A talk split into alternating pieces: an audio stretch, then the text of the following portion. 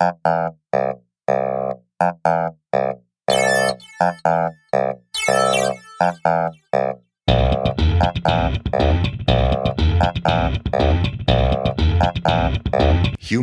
Lab.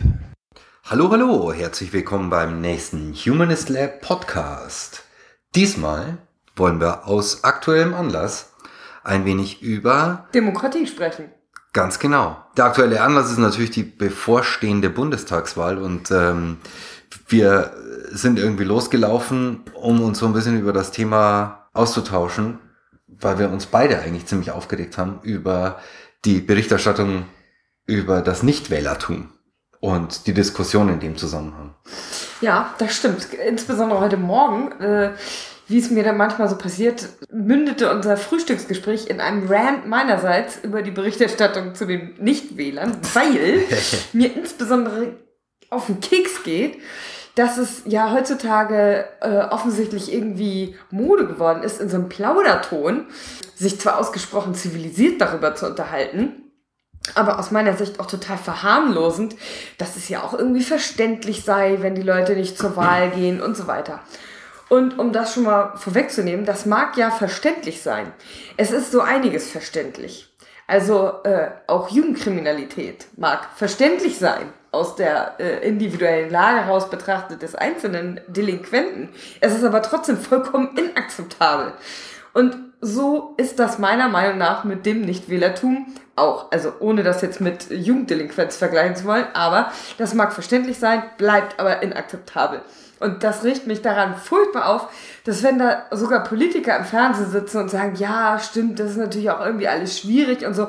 Und nicht ein einziges Mal wird gesagt, das, was ja wohl offensichtlich ist, wenn man in einer Demokratie lebt und leben möchte, dann ist es eine verdammte Pflicht, zur Wahl zu gehen und keine Option oder irgendwie sowas. Das ist einfach totaler Käse.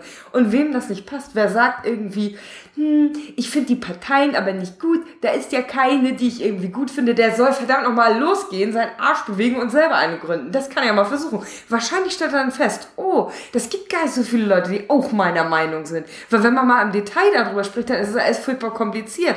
Und im Übrigen kenne ich mich auch gar nicht so gut aus. Und hm, wie mache ich denn das jetzt alles? Ja, that's life. Und was mich daran noch aufregt ist, was denken die Leute denn? Was denken die Leute denn? Dass die Leute vor 150 Jahren oder so mehr Zeit hatten? Hatten die mehr Zeit, um nach ihrer 10, 12, 16 Stunden Schicht irgendwo äh, ähm, beim Rüstungsfabrikanten oder sonst was äh, sich doch bei irgendwelchen Gewerkschaftstreffen zu versammeln? Hatten die sonst nichts zu tun? Das kann doch wohl nicht angehen, dass die Leute das ernsthaft glauben. Wir haben arsch viel Zeit, vergleichsweise. Also, das kann einfach nicht sein, wenn da immer rumgejammert wird von wegen Work-Life-Balance und so. Ja, das ist alles richtig. Psychische Erkrankungen nehmen zu. Das will ich alles gar nicht in Abrede stellen. und so weiter und so fort.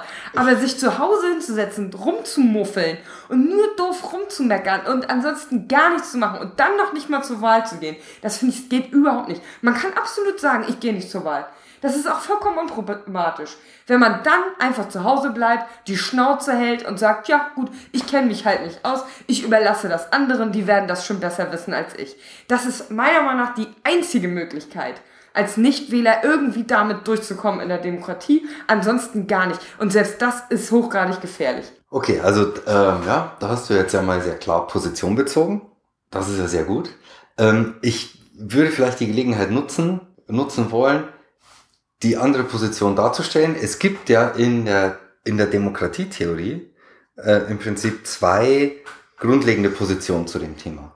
Die eine, die du sehr stark gemacht hast. Oh, du hast die Notizen ist, gemacht. Ist jetzt. Das ist ja fies.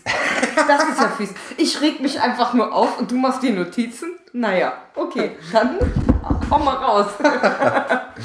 ja, naja, also ich möchte vielleicht jetzt gleich mal aus einer äh, Studie der Bundeszentrale für politische Bildung zitieren, die sagt, äh, die demokratietheoretische oder normative Diskussion erschließt sich recht gut über die jeweils zugrunde liegenden Positionen. Also von zwei Grundmustern ist da die Rede, die da eine Rolle spielen. Zum einen geht es um den Grundkonflikt repräsentative und direkte Demokratie. Darüber können wir vielleicht gleich nochmal sprechen. Mhm. Und zum anderen um den Gegensatz von reformorientierten oder statusorientierten Leuten. Ist, gibt es nicht auch noch für wegen hier Mehrheitsprinzip und Pluralismus, dass die immer so im Widerstreit miteinander stehen? Habe ich jetzt in der Debatte, in der Debatte zu dem Thema nicht gefunden. Habe ich mal, glaube ich, irgendwo auf Okay. Wikipedia zu Ja. irgendeinem verwandten Thema gelesen. Also, die repräsentative, direkte Demokratie kann ja, kann ja irgendwie eine, eine, spannende, eine spannende Frage sein. Und vor allem jetzt vor dem Hintergrund äh, deiner Äußerungen eben. Du beziehst ja die Position, wie ich finde, total zu Recht, um gleich mal die Katze aus dem Sack zu lassen, dass es durchaus Bürgerpflicht ist, wählen zu gehen. Es gibt ganz viele Leute, vor allem, ähm, wenn ich das jetzt recht, recht, recht überblicke, im eher, sagen wir mal, konservativen Lager, die sagen, na ja, äh, das ist aber auch irgendwie okay. Also äh, in anderen Ländern gehen auch nicht viele Leute wählen. Äh, wenn die Demokratie einigermaßen funktioniert, ne? also wenn Leute abgewählt werden, wenn neue Leute hingewählt werden, wenn ähm, es keine Organisation einer Wahlverweiger, eine politische Organisation von Wahlverweigerern gibt, wie zum Beispiel die APO seinerzeit, Mhm. ähm, dann kommt man damit eigentlich recht gut klar. So, ähm, Aber das setzt doch voraus, dass Mhm. diejenigen, die nicht wählen, sozusagen die Meinung der Mehrheit dann letztendlich akzeptieren. Ja, die kommen dann eigentlich damit einigermaßen klar. Und das ist ein, das ist ein Zeichen für eine ganz gesunde Demokratie. Also ähm, ist auch interessant, ich habe auch eine Studie von der Konrad-Adenauer-Stiftung ähm, gefunden, die zum Beispiel sagen, dass die Ba- Parteizugehörigkeit Mhm.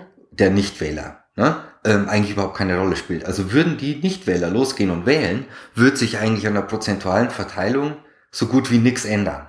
Ne? Weil das Nichtwählerpotenzial von ähm, den unterschiedlichen Parteien ungefähr gleich groß ist. Also wird sich, das sagt natürlich die Konrad-Adenauer-Stiftung.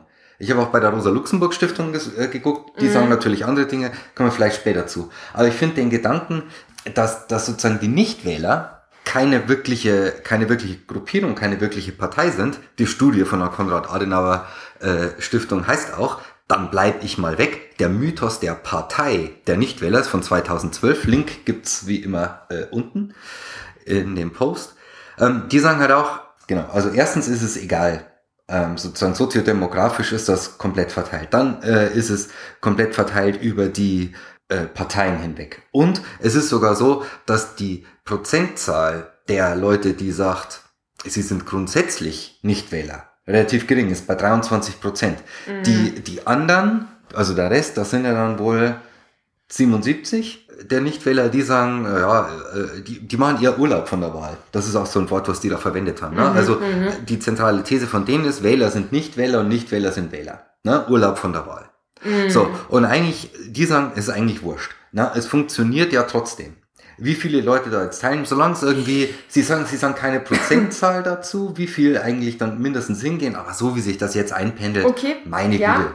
Also, Mythos der Partei der Nichtwähler kann ich mir total gut vorstellen. Ich glaube auch nicht, dass das eine konsistente politische äh, Einstellung ist, die sich da irgendwie dahinter wiederfindet, weil sonst wäre es ja einfach, da wäre ja schon mal irgendjemand auf die Idee gekommen, irgend so Bernd Lucke oder irgend so anderer Hirni, keine Ahnung, der sagt, ah super, dann nehme ich doch die, da komme ich gleich mal im Bundestag. Das hätte sich ja sonst irgendwo schon mal verfangen. Ich glaube auch, dass da durchaus politisch sehr interessierte Leute dabei sind, das äh, will ich auch gar nicht in Abrede stellen. Ich befürchte nur, dass da erstens viele Leute dabei sind, die demokratische Prinzipien nicht wirklich verinnerlicht haben, Sicherlich sind auch unter denen, die tatsächlich zur Wahl gehen, eine ganze Menge dabei, die demokratische Prinzipien auch überhaupt nicht verinnerlicht haben. Und das ist vielleicht insofern ähm, das eigentlich Beunruhigende. Vielleicht geht's gar nicht mm, so sehr um die Nichtwähler, sondern für mich geht's auch um ein größeres Thema. Aber ich finde, es äußert sich ein laxer Umgang mit dem gesamten Thema Demokratie an dieser Debatte. Ne? Weil es auf einmal ist es total möglich, sich ins Fernsehen zu setzen und zu sagen, ja, äh, nicht nur da ist keine Partei für mich dabei, nee, ich finde die parlamentarische Demokratie, so wie, ist, so wie sie ist, finde ich nicht richtig. Das geht ja noch. Aber auch da ist doch der einzige Ausweg, wenn man sagt, ich möchte da irgendwie, mh, ich bin dafür Reform, erstmal sich zu überlegen, aha, welche denn? Bin ich für mehr direkte Demokratie? Will ich Volksentscheide auf Bundesebene? Was will ich denn? Oder will ich mehr äh, Einfluss, direkte Einflussnahme auf kommunaler Ebene oder beides oder wie oder was? Muss man sich ja nun mal irgendwie überlegen. Solange das in einem demokratischen Rahmen bleibt, ist das ja alles vollkommen unproblematisch. Aber auch da wird man nicht umhin kommen, dann eine, diese Zielvorstellung, die man dann doch bitte auch entwickelt, in dem parlamentarischen System zunächst mal umzusetzen. Weil anders wird man da ja nicht hinkommen. Also nur doof rumgreinen wird auch hier nicht helfen. Dann kommt ja aber nochmal die nächste Stufe ist ja, mhm. dass es offensichtlich ja überhaupt gar kein Problem ist. Heutzutage, nicht nur im Fernsehen, sondern auch auf Facebook und auf Twitter und sonst wo einfach mal zu erzählen, ja, ach, das mit der Demokratie, das ist doch eh voll scheiße, da glaube ich sowieso nicht mehr dran. Bitte? Das ist verdammt nochmal verfassungsfeindlich. Und das, ich finde, das muss man sich mal ein bisschen bewusst machen, was die Leute da eigentlich sagen. Und mir geht's auch weniger darum, auf die Einzelnen jetzt hier einzuprügeln, auch wenn es jetzt so klingt und ich auch manchmal nicht übel Lust dazu hätte, den Einzelnen dafür einfach haftbar zu machen. Aber ich finde, daran wird doch ein größeres Problem deutlich, dass es nämlich nicht mehr klar ist, wozu das überhaupt gut sein soll. Dass es den Leuten überhaupt nicht mehr bewusst ist, wie man sich das erkämpft hat. Auch das Verhältnis zum Staat, zu Steuern, zum Gemeinwesen, zum Gemeinwohl, all das, finde ich, hat rapide abgenommen. Die Leute überlegen sich gar nicht mehr, was ist denn meine Aufgabe eigentlich als Bürger in diesem Staat? Welche Rechte habe ich? Welche Pflichten habe ich? Wozu ist der Staat? Sie realisieren auch nicht, dass sie selber der Staat sind. Ja, äh, dass es ja um eine Gemeinschaft geht, mhm. der eine solidarische Gemeinschaft, wo es auch nicht nur darum geht zu sagen, so, nee, ich will nicht mehr Steuern zahlen, also will ich die anderen, sondern zu überlegen, was ist denn richtig für uns alle? Und zwar eher nicht nur, weil äh, das Argument dafür ist ja noch nicht mal zu sagen, ja, weil Altruismus irgendwie voll geil ist und weil wir alle irgendwie Mahatma Gandhi nacheifern müssen, darum geht's ja überhaupt nicht, sondern weil es volkswirtschaftlich und gesellschaftlich einfach für alle das Beste ist. So, und zwar auch am Ende für den Einzelnen. So doof kann man doch nicht sein, um da nicht mal eins und eins zusammenzuzählen und zu sagen so, ach ja, stimmt ja. So einfach so ganz blöder Egoismus, wenn ich jetzt hier nur, nur bis zur Nasenspitze nachdenke, das rechnet sich ja für mich gar nicht äh, längerfristig. Ja, da kann man auch mal drauf kommen, oder was? Aber Egoisten gehen ja teilweise auch zur Wahl. Es gibt ja zwei Splittergruppen, äh, die aktiv sind, äh, ähm, die dafür stehen. Aber ähm, vielleicht, oh, ne?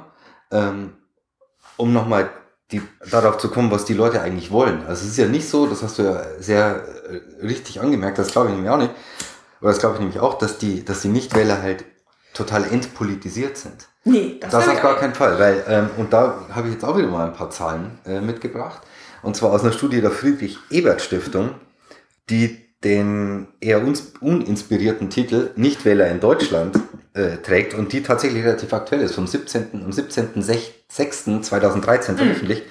Inhaltlich wollen die Nichtwähler folgende Punkte. So ergibt die äh, Umfrage. Die haben sie, glaube ich, zusammen mit Forsa gemacht, aber mhm. nagelt mich nicht drauf fest. Also, an erster Stelle steht ein gutes Schul- und Bildungssystem. 83 Prozent der Nichtwähler sagen das. An zweiter Stelle steht ein gutes Gesundheitssystem. 68 Prozent sagen das. Die Sicherung der Altersvorsorge. 68 Prozent. Die Sicherung von Arbeitsplätzen. 63 Prozent. Das sind ja alles Themen, die sich alle Parteien, jetzt mal mit Ausnahme von irgendwie ein paar äh, seltsam, irgendwie auf die Fahnen geschrieben haben. Es ist ja nicht so, dass sozusagen äh, das thematisch oder in den Themenfeldern, die da beackert werden, die Nichtwähler und die äh, Parteienlandschaft oder überhaupt, sagen wir mal, eher die politischen Akteure so weit auseinanderliegen wird. Also ich glaube, das können wir, das können wir ausschließen, dass es, dass es zu einer weiträumigen Entpolitisierung kommt.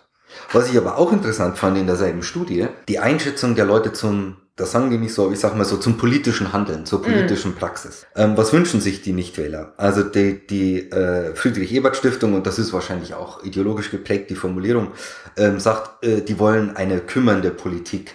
Mhm. Ja, das ist deren Formulierung, eine sich kümmernde Politik. Ja, das ist eine Konsumentenhaltung, ist das, aus Gen meiner Sicht. Ja, genau, aber das ist ja irgendwie so ein bisschen SPD-nah einfach. Ne? Also, das ist jetzt mal deren Wort, lassen wir einfach mal so stehen. So. Okay. Also, die sagen, dass die Politiker und Parteien, Zitat, wieder ein Ohr für die wirklichen Sorgen und Nöte der Menschen haben sollen. 87 Prozent sagen das. Ähm, und sie wollen, dass man sich politisch, Zitat wieder, mehr um die kleinen Leute und die mittleren Schichten kümmert. 72 Prozent. Eng damit verbunden wird die Forderung, die Parteien sollten unnötigen Streit vermeiden und sich im Konsens der Lösung wichtiger Probleme widmen. Hm. Und das sagen immerhin noch 69 Prozent. Und allein diese Liste, na, wieder ein Ohr für die wirklichen Probleme, mehr kümmern um die kleinen und mittleren Leute. Um die, na, und unnötig Streit vermeiden. So. Es gibt ja nun mal, aber auch Bildungssystem, Gesundheitssystem, Altersvorsorge, Arbeitsplätze, gibt es ja nun mal unterschiedliche Auffassungen dazu, wie man das, ähm, wie man das machen soll. Mhm. Ja? Ja, ja, also das sind alles Politikfelder. Wie du ja schon sagst, das schreiben sich eigentlich alle Parteien auf die Fahne. Auch das hier wieder ein Ohrfried, wirklich, das, das betet dir ja auch jeder runter. Das ist ja vollkommen Wumpe. Aber der, der Teufel liegt ja im Detail. Ganz ein gutes genau. Schul- und Bildungssystem. Hallo, wir hier in Hamburg, wir sind leid geprüft, was das Thema angeht. Denn darüber gibt es ja nun sehr, sehr unterschiedliche Vorstellungen, was das denn sein soll. It's funny you should say that. Ach, Ja, weil äh, das ist nämlich ein, auch ein interessanter Punkt, den, den die Rosa-Luxemburg-Stiftung natürlich hauptsächlich herausarbeitet, nämlich die soziale Schere, die ja Angeblich gar nicht.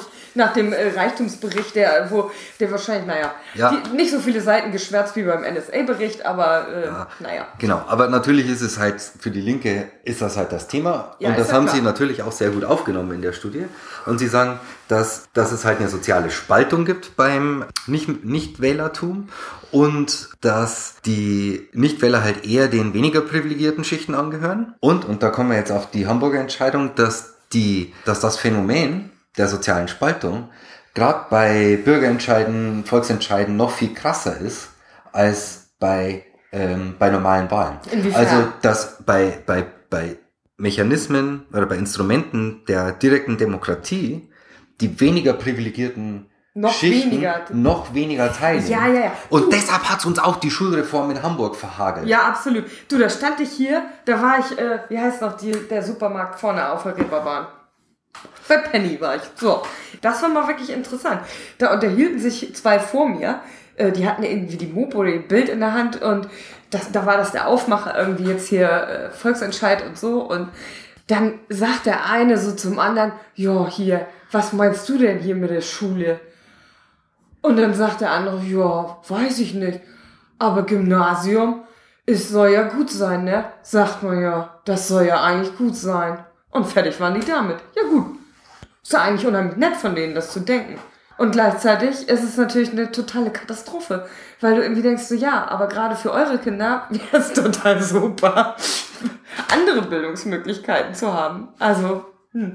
Naja, äh, ja. Also halt die Wahlmöglichkeit, so wie es ja auch äh, vorgesehen war. Und das Gymnasium stand ja auch gar nicht zur Abstimmung. Müssen wir uns auch orientieren. Und da sind wir ja, glaube ich, irgendwie schön beim Thema politische Kommunikation. Ja, äh, okay, aber da wollen wir jetzt noch, noch, noch gar nicht sofort hin. Es gibt ja auch diese sehr schöne aufbereitete Geschichte, was ich neulich gesehen habe, wo man sich so durchklicken konnte und sehen konnte, wie die Verteilung ist, Männer, Frauen, Nichtwähler, welche Bildungsabschlüsse die haben. Das war natürlich schon am meisten, also der größte Anteil ähm, oder der größte Schwerpunkt lag bei den äh, Frauen mit Hauptschulabschluss. Die gehen am wenigsten zur Wahl. Aber es war insgesamt, fand ich, überraschend verteilt. Also es gab auch unter den Realschülern und Gymnasiasten Ja. Oder ehemaligen Realschüler und Gymnasiasten Genau. doch recht viele, die nicht zur Wahl gehen. Urlaub von der Wahl kann ich mir auch gut vorstellen, gerade sowas wie Europawahl, äh, da gestehe ich jetzt hier öffentlich, bin ich tatsächlich sogar auch schon mal nicht hingegangen. Das ist zwar schon ziemlich lange her äh, und auch nicht ganz freiwillig, aber trotzdem war ich nicht, war ich wirklich nicht da und ich hätte das schon irgendwie einrichten können. Also wo so eine Entfernung irgendwie, irgendwie da Ja. ist, da ist es, glaube ich, noch extremer, dass man, dass man nicht hingeht. Aber letztendlich ist es doch die Frage, weil du sagst, die sind nicht unpolitisch. Was bedeutet das denn eigentlich, politisch zu sein? Dann finde ich, ist nicht mit dem Begriff des Politischen doch irgendwie zumindest mal so ein grundsätzliches Selbstverständnis als Staatsbürger verbunden. Ist das nicht eigentlich Voraussetzung? Weil wenn ich jetzt mich hier nur hinsetze und sage, ja, ich bin, ich habe auch eine Meinung zu Politik, das finde ich gut, weil das nützt mir, das finde ich schlecht, weil das kommt mir nicht so gelegen. Ist das denn schon politisch? Das ist doch nicht politisch. Was fehlt da? Ich finde, da fehlt doch das Nachdenken über den Staat als Gemeinschaft, als Ganzes.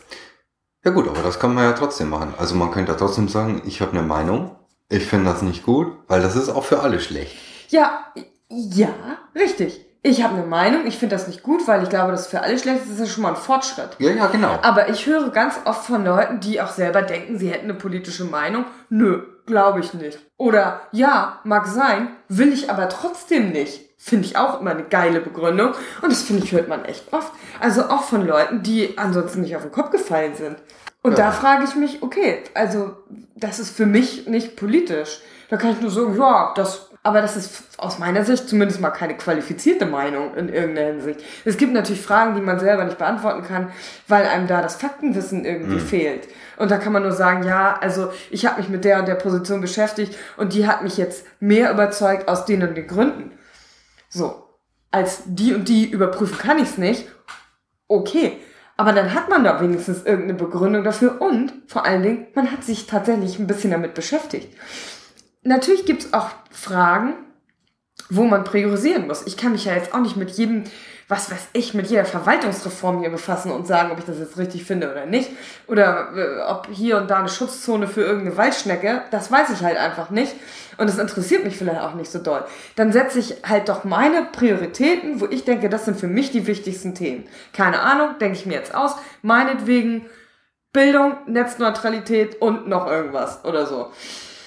Und dann werde ich doch da mich aber dann näher damit beschäftigen. Und im Endeffekt bin ich doch sowieso in der Situation, wie jede andere Partei auch.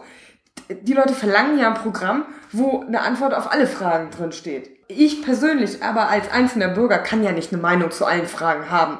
Äh, Das wäre doch totaler Quatsch. Das erwartet doch von mir hoffentlich auch niemand. Nee. Aber dann erwarte ich doch auch nicht von einer Partei, dass ich mit jeder einzelnen Frage dann da irgendwie einverstanden bin. Genau. Das ist doch auch totaler Käse. Genau, und das ist, das ist wirklich die, eine sehr spannende Frage, so, ne? Finde ich. Was erwarte ich denn von den Parteien, die sich zur Wahl stellen? Also, was sollen mir die denn erzählen, dafür, dass ich denen ihre Stimme gebe? Ne? Es gibt ja ganz unterschiedliche Herangehensweisen da. Also, jetzt auch im, im aktuellen Wahlkampf. Also, die CDU sagt ja, Programm haben wir nicht, im Prinzip. Ist Angela Merkel, Kanzlerin für Deutschland, die macht das schon. Die, die so, kennt, Plakate ihre Kanzlerin im Wesentlichen. Genau, die kennt sich aus, die macht das, hat geklappt, uns geht's gut, weiter so, keine Experimente so ungefähr ähm, machen. Du, und da muss ich auch sagen, ich finde das gar nicht so ein schlechtes Argument. Nee, Zu sagen, meine Fresse, Leute, läuft doch. Was wollt ihr denn? ja, So, also äh, ist jetzt vielleicht nicht optimal, ist jetzt, äh, aber zu sagen, läuft, finde ich, ist schon ein Argument. genau. Wenn's, wenn man davon ausgeht, dass es stimmt. Ne? Also wenn man davon ausgeht, dass die Prämissen wahr sind, ist das eine schlüssige Argumentation. Genau. Würde ich schon Und, sagen. ähm, und auf den, den Angriff so, ja, es ist ja, also es gibt ja schon viele Probleme, ne? so wie ja auch gestern bei Günther Jauch irgendwie war. Da sagt dann Frau von der Leyen, ja, natürlich. Ja, Natürlich gibt's da noch, es gibt halt auch noch viel zu tun. Wir haben das und das gemacht, mit der besten Absicht. Äh, das hat aber nicht so gut funktioniert. Das müssen wir jetzt wieder korrigieren. früher in der Schule hätte man gesagt, hätte, hätte Fahrradkette, ne? Ja, so wie Herr Steinbrück das auch natürlich gesagt hat. Das hat er ja gesagt. Hat er wirklich Ja, gesagt? sicher. Oh, peinlich. So. Und das macht es natürlich in dem Wahlkampf schwierig für die SPD. Die Grünen haben ein riesiges Programm mit Position zu allem irgendwie verabschiedet, wo wirklich, also einfach zu jedem irgendwie ein detailliertes Vorhaben drin steht.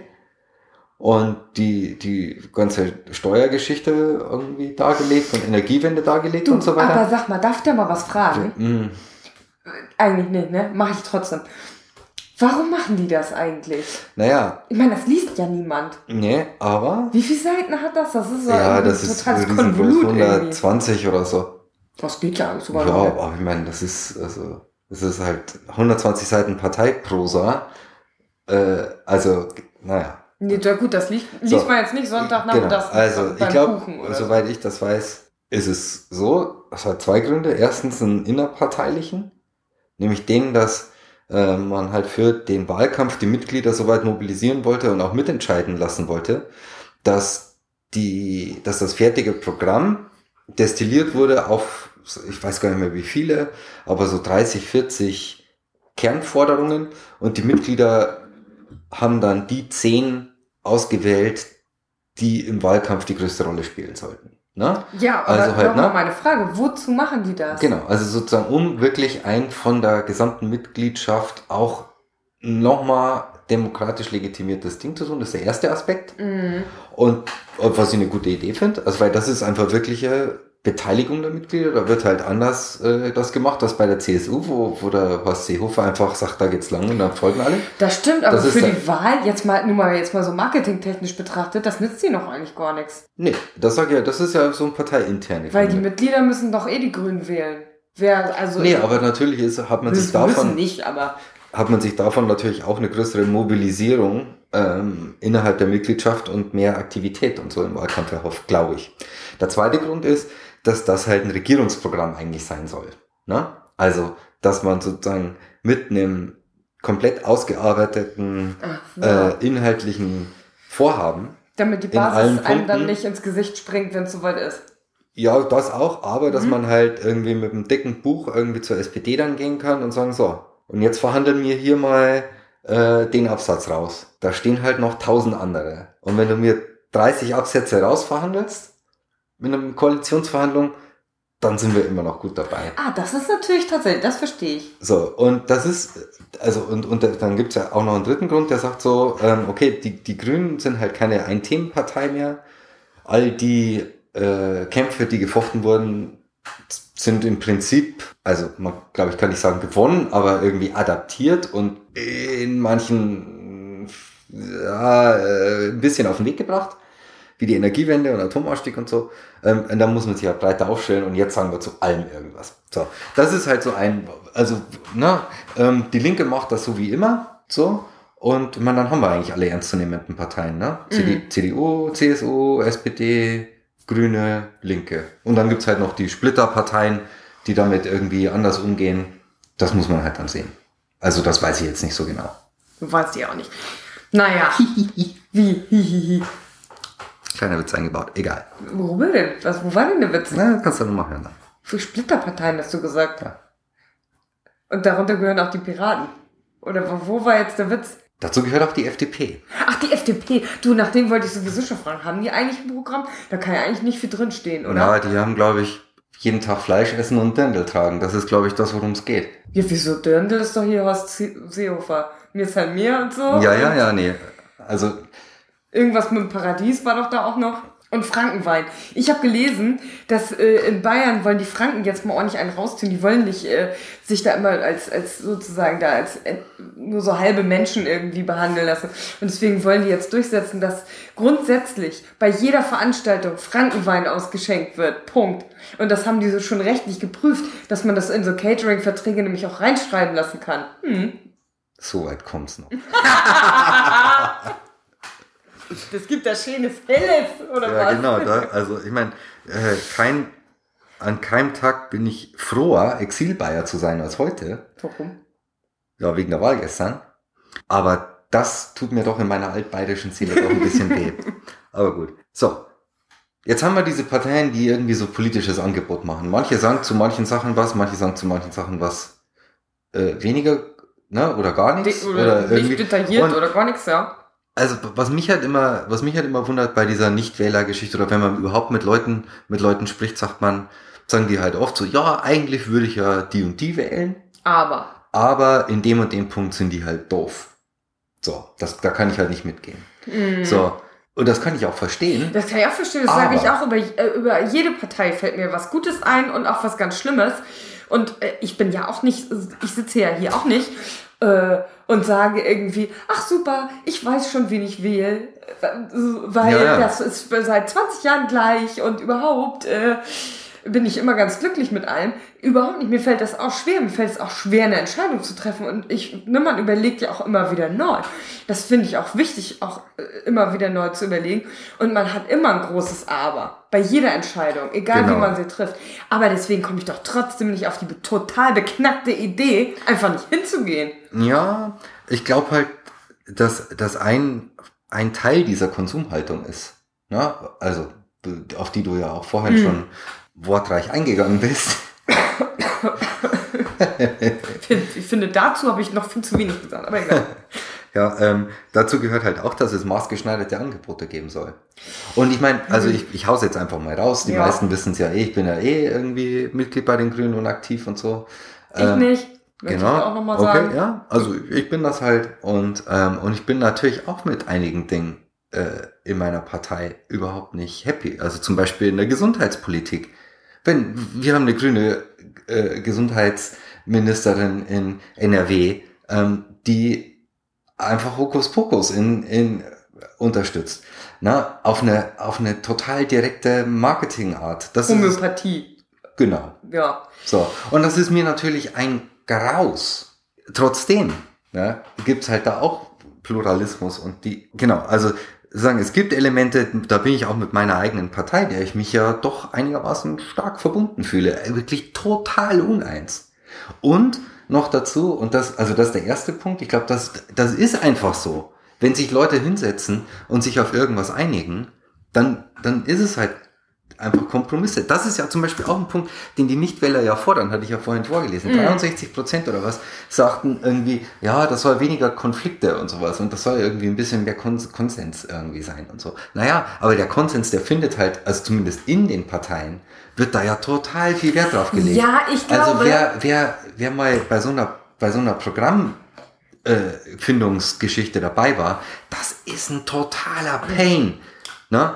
Da, werden, da wird über Sätze und Kommata und irgendwas gestritten. Und dann kommt halt irgendwann ein Konsens raus, mit dem alle irgendwie leben können. Ja, ich habe ja das Gefühl, da, kommt, da kommen halt so ein paar Sachen zusammen. Das eine ist, ich glaube, die Leute haben echt, ja, das klingt jetzt wirklich so ein bisschen altväterlich, denen geht's einfach zu gut. Die haben lange so eine ganz existenzielle Bedrohung gar nicht mehr erlebt. Und also auch manchmal, ich, also ich, nee, also da fällt mir echt zu manchen Aussagen fällt einem natürlich sowieso äh, wenig ein. Aber so diese ganze Haltung irgendwie, äh, da frage ich mich manchmal, möchtest du denn tatsächlich lieber wieder an irgendeinen König die Steuern abdrücken und der, der wird dir überhaupt nicht erklärt, wofür das ausgegeben wird, sondern einfach nur, damit irgendjemand anders sich den Arsch vergolden kann. Wollen die Leute ernsthaft zurück in so eine Zeit, da, wo es doch ganz klar ist, dass du einfach nur die Arschgeige bist, die verdammt nochmal zu arbeiten und zu buckeln hat und die Kohle abzudrücken hat und sonst gar nicht. Voll. Dass die sich nicht klar machen, aus welchen Zeiten man sich da irgendwie herausentwickelt hat. Das ist ja alles noch gar nicht so lange her. Ja. Ne? Also ich meine, meine Tante hat damals noch, ist, ist von der Schule, war mit der Schule fertig und ist in Stellung gegangen. Jahrhundertelang haben die Leute in Schleswig-Holstein absolut nichts anderes gemacht, als irgendwie zur Schule zu gehen und danach in Stellung zu gehen. Oder halt irgend, also die Frauen in Stellung zu gehen und die Männer haben halt irgendwie waren Förster oder also sonst irgendwie was auf dem adligen Gut. Die haben alle bei irgendwelchen Adligen halt gearbeitet, weil denen gehört eben alles. So, fertig. Und das wurde auch nicht in Frage gestellt. Warum auch? Womit auch? Wodurch denn? So, und ich glaube, die Leute sehen sich heute zurück nach so einer ja, reduzierten Komplexität, die Sachen waren genauso komplex. Das ist totaler Quatsch. Aber früher hat man das einfach überhaupt nicht gewusst, wie nationale Politik sich meinetwegen international ausprägt. Und sicherlich gab es auch bestimmte Verwicklungen oder Verwobenheiten, Interdependenzen noch nicht so deutlich. Aber zum Beispiel Globalisierung heißt ja nicht nur irgendwie eine total durchgedrehte entkoppelte Wirtschaft, sondern es hat auch ein bisschen was damit zu tun, dass wir so lange Frieden haben. Weil bestimmte Kämpfe, die man früher territorial ausgetragen hätten, heute eben einfach auf den Finanzmarktplätzen stattfinden. Das, das, das, naja, es gibt einen gewissen Interessensausgleich, ja, ja. der auf den Märkten stattfindet. Ja. Das ist eben einfach so. Und über entfesselte Finanzwirtschaft kann man auch nochmal reden, das ist aber ein genau, anderes Thema. Genau, das ist wirklich ein anderes Thema. So. Also. Und das kann man kritisieren und das muss man auch kritisieren, da muss man auch was machen. Genau. Aber es ist nicht so, dass die Dinge wirklich früher einfach nur einfacher gewesen sind, sondern sie waren mal in erster Linie beknackter und beschissener. Und zwar für alle. Außer halt für ganz wenige. It's good to be the king. Ja, it's good to be the king. Damit wirst du aber auch nicht 90 irgendwie und kannst noch im Altenheim Wii spielen. Das, es ist ja nun mal so. Da, da braucht man sich doch nur nichts vorzumachen. Wer weiß, was Königin Beatrix jetzt macht. Wie meinst du das? Vielleicht sitzt sie jetzt im Altersheim und spielt Wii. Ja, richtig, aber die lebt ja auch heute, außerdem ist sie noch lange nicht im Altersheim. Also. Ja. Das kann sie dann ja später machen. Das ja, war eben, ja deshalb auch Absolut. Ja. Da, da habe ich ja Geist dagegen. Schon aus dem Grund nicht, weil sie ja nicht meine Königin ist. Das kann mir vollkommen egal sein. Was Königin Beatrix jetzt macht oder nicht ja, macht. Oder auch Prinz Pilzchen mit seiner Maxima da irgendwie. Also, das ist ja alles äh, total ja, wurscht, egal. Aber weißt du, ich habe einfach so das Gefühl, dass es den Leuten wirklich äh, also diese Konsumentenhaltung auch ein bisschen was damit zu tun hat, weil sie den Staat halt sehr lange als sich kümmernd erlebt haben in einem Sinne, der ja auch gar nicht stimmt. Deutschland hat einen wahnsinnigen Aufschwung erlebt nach dem Zweiten Weltkrieg und die Leute denken ernsthaft, das hätte, hätten sie irgendwie dem Staat oder der Politik zu verdanken. Und das stimmt ja so gesehen aber einfach nicht. Wenn überhaupt, dann haben sie es internationaler Politik zu verdanken, aber doch nicht ihrer eigenen Regierung. Sicherlich auch zum Teil, aber doch nicht, so, so einfach ist das Bild doch nicht. Nichts gegen die Verdienste von Konrad Adenauer. Überhaupt nicht. Nichts gegen ne, Sozialsysteme und so weiter.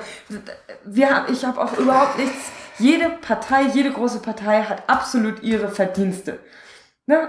Das, glaube ich, ist überhaupt nicht in Frage zu stellen.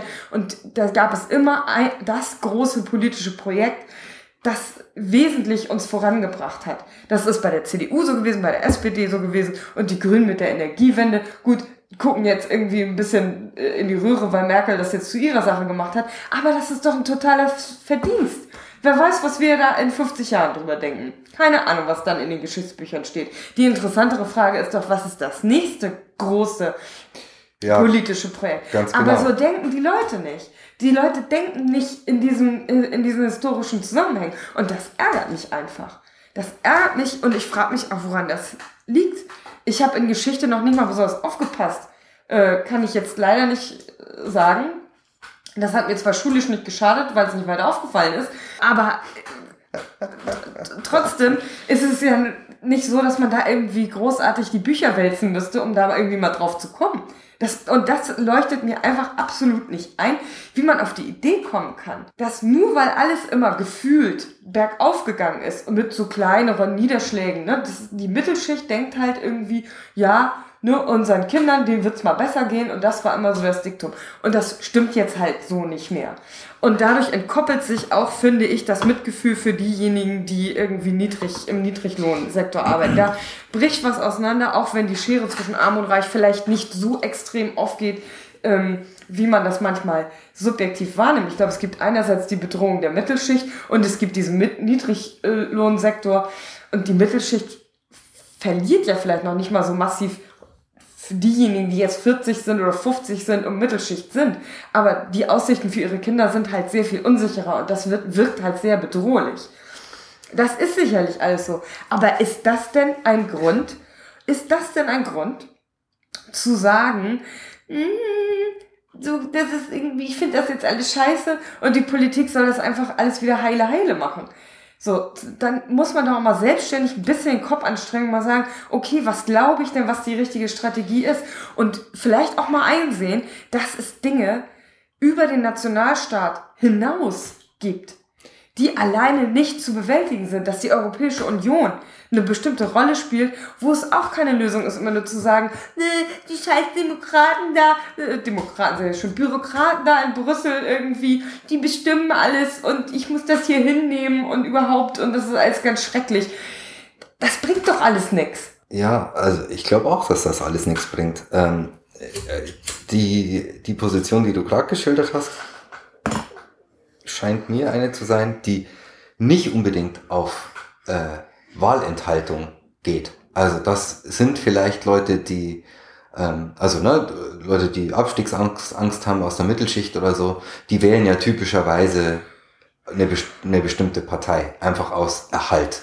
Ähm, wenige davon oder eine, eine nicht überproportionale Zahl in dem Sektor geht nicht zur Wahl. Also das geben die Zahlen halt einfach nicht her, dass das so ist. Na, also, wenn man. Nee, na, aber wenn überproportional, wenn du dir die Verteilung anguckst, ja. dann ist es wirklich so, also nach Bildungsabschluss gesehen, ja, es sind mehr, aber es sind trotzdem, ist es relativ so verteilt zumindest, dass man nicht von dem von über, ich finde ich, so stellt sich mhm. mir das jedenfalls nicht dar in dieser, in dieser, in diesen grafischen Darstellungen, dass ähm, es da wirklich einen ausgemachten Schwerpunkt gibt. Das was nee, ganz ich, genau, das meine ich ja. 30 Prozent aller äh, Nichtwähler genau. sind die, die irgendwie alle einen Hauptschulabschluss haben. Das kann man einfach so nicht sagen. Ja, ja, genau, das meine ich. Das ist relativ gleichmäßig verteilt. Ganz genau. Also es gibt eine Gruppe, die, also wenn man jetzt mal, äh, also das so anguckt, äh, also Männer und Frauen im Westen auf jeden Fall gibt es keinen Unterschied. Leute im Osten gehen ein bisschen weniger zur Wahl mhm. und da sind es tatsächlich ähm, eher die Männer, die nicht zur Wahl gehen. Also da sozusagen sacken die Männer noch ein bisschen mehr ab. Mhm. Über den gesamten Bundesdurchschnitt gibt's Männer, Frauen, Ost-West relativ wenig. Doch, Frauen gehen insgesamt etwas weniger zur Wahl. Ja, Im Bundesdurchschnitt. Mh, hm, aber geringfügig. Also das ist eigentlich fast Ja, das nicht. ist, alles macht das dann nicht mehr so viel aus. Ja, dann ja, gibt's aber noch, dann bei gibt's den noch die Bildungsniveaus. Alters, ja, genau. Bei den Altersgruppen äh, ist es ist es so, dass die ähm, dass die 60 bis 70-Jährigen am allermeisten zur Wahl gehen. Über 70 dann wieder seltener. Gut, kann man vielleicht auch verstehen. Und die die Jungwähler, also die gehen eigentlich auch noch relativ häufig, aber dann sozusagen bei der zweiten Wahl 21 bis 25, 25 bis 30 auch noch so ein bisschen, da gehen die, da gehen die halt weniger. Ne? Also äh, und so, das aber jetzt nur noch mal so als bisschen als Faktenfeuerwerk, aber der, der, äh, die Position, die du gerade eben skizziert hattest, ja, also Mittelschicht, Abstiegsangst, irgendwie die Kinder werden in eine, in eine unsicherere Welt hineingeboren und so.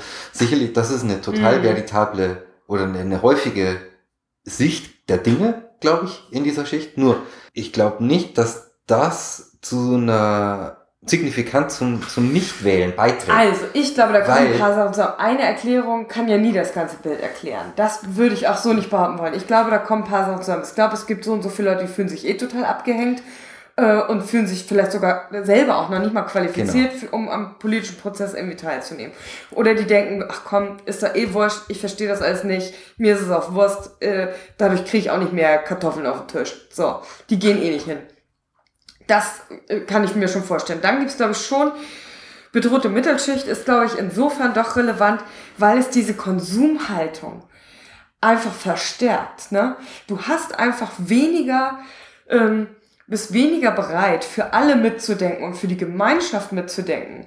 Auch wenn es noch so vernünftig ist, das zu tun, auch im eigenen Interesse, wenn du, wenn du ängstlich bist, wenn du dich bedroht fühlst. So, dann wird sehr kurzfristig gedacht und dann wird auch ja komischerweise immer eher, und da wählen ja alle, egal zu welcher Bildungs- oder Einkommensschicht, die gehören, in der Bedrohung wird immer konservativ gewählt. Genau. Einfach, das ist ja so ein bisschen Täter-Opfer-mäßig, ich identifiziere mich mit dem Status Quo. Genau. So, denen geht's gut, zu denen will ich gehören, die wähle ich jetzt hier auch. Genau, aber die wähle ich dann aber auch. Und dann hoffe ich, dass ich was davon abkriege. Genau. Was natürlich totaler Käse ist. Natürlich totaler. Käse, genau, aber dann wähle ich die halt auch. Das ist ja nur mein Punkt.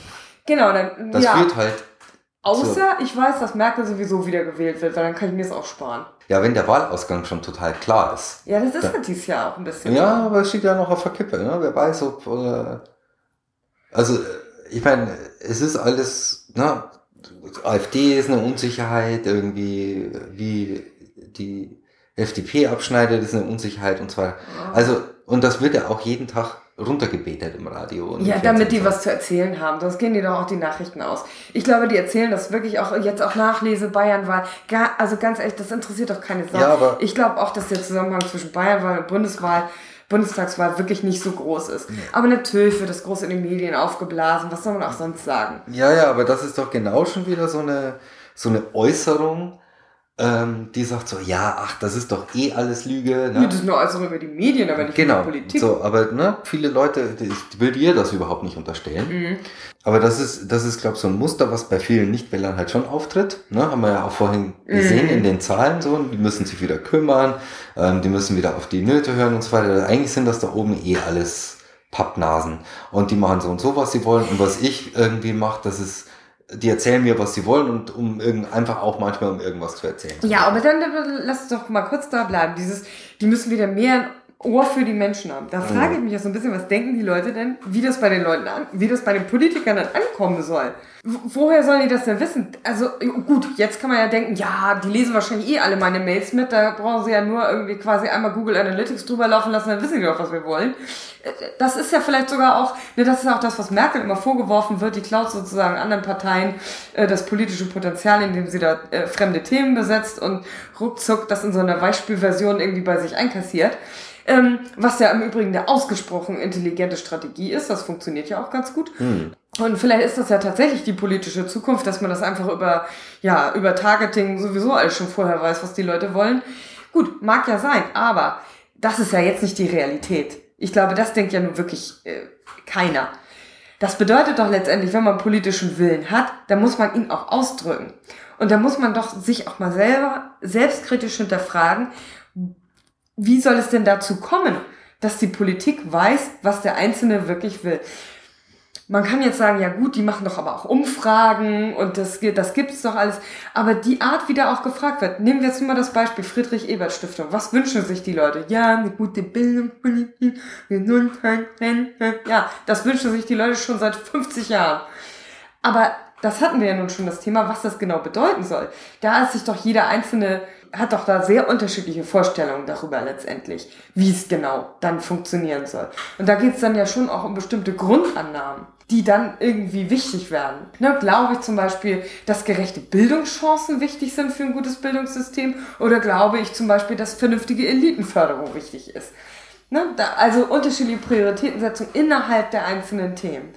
Und die meisten Umfragen laufen aber auch wirklich ja nur auf so einem ganz oberflächlichen Level irgendwie ab. Was damit gemeint ist, kann die Politik aber auch deswegen nicht wissen, weil selbst wenn man die Leute fragen würde, ja, was willst du denn? Wie genau stellst du dir das denn vor? Darauf haben die meisten Leute doch gar keine Antwort. Nee. Und ich, also müssen sie das? Ich glaube, das müssten sie schon. Das glaube ich schon. Denn mehr ein Ohr haben heißt ja auch dann, dass der andere aber auch was zu sagen haben muss. Und zwar was Konkretes. Und nicht immer nur im Sinne, nee, das mag ich nicht, dies will ich nicht, sondern stattdessen wünsche ich mir das und das. Das muss ich ja doch irgendwie mir überlegt haben, weil sonst kann der andere ja 50 Mal nachfragen. Es kommt ja nichts dabei raus, was für ihn konkret genug ist, um danach tatsächlich zu handeln. Ich kann dann sagen, ach so, ja stimmt, das verstehe ich. Das finde ich auch alles nicht so gut. Ja, ja, richtig. So.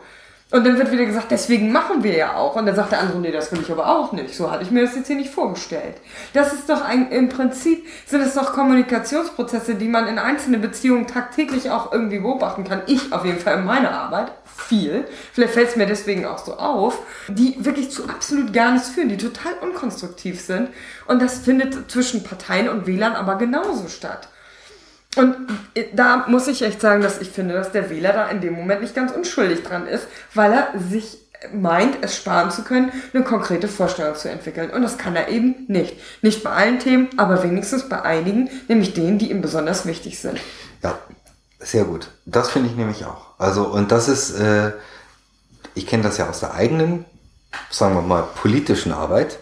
Egal welche Angebote man macht, ne, zu tatsächlichen Sachthemen die werden einfach nicht in dem Maße angenommen, wie man sich das wünschen würde. Also selbst wenn man inhaltliche ähm, Vorschläge macht oder wenn man sagt, so lass uns mal da und darüber sprechen, wie soll denn, keine Ahnung, wie sollte es denn ausschauen in Hamburg, das, das Bildungssystem? Wie soll die mit der Altona ausschauen?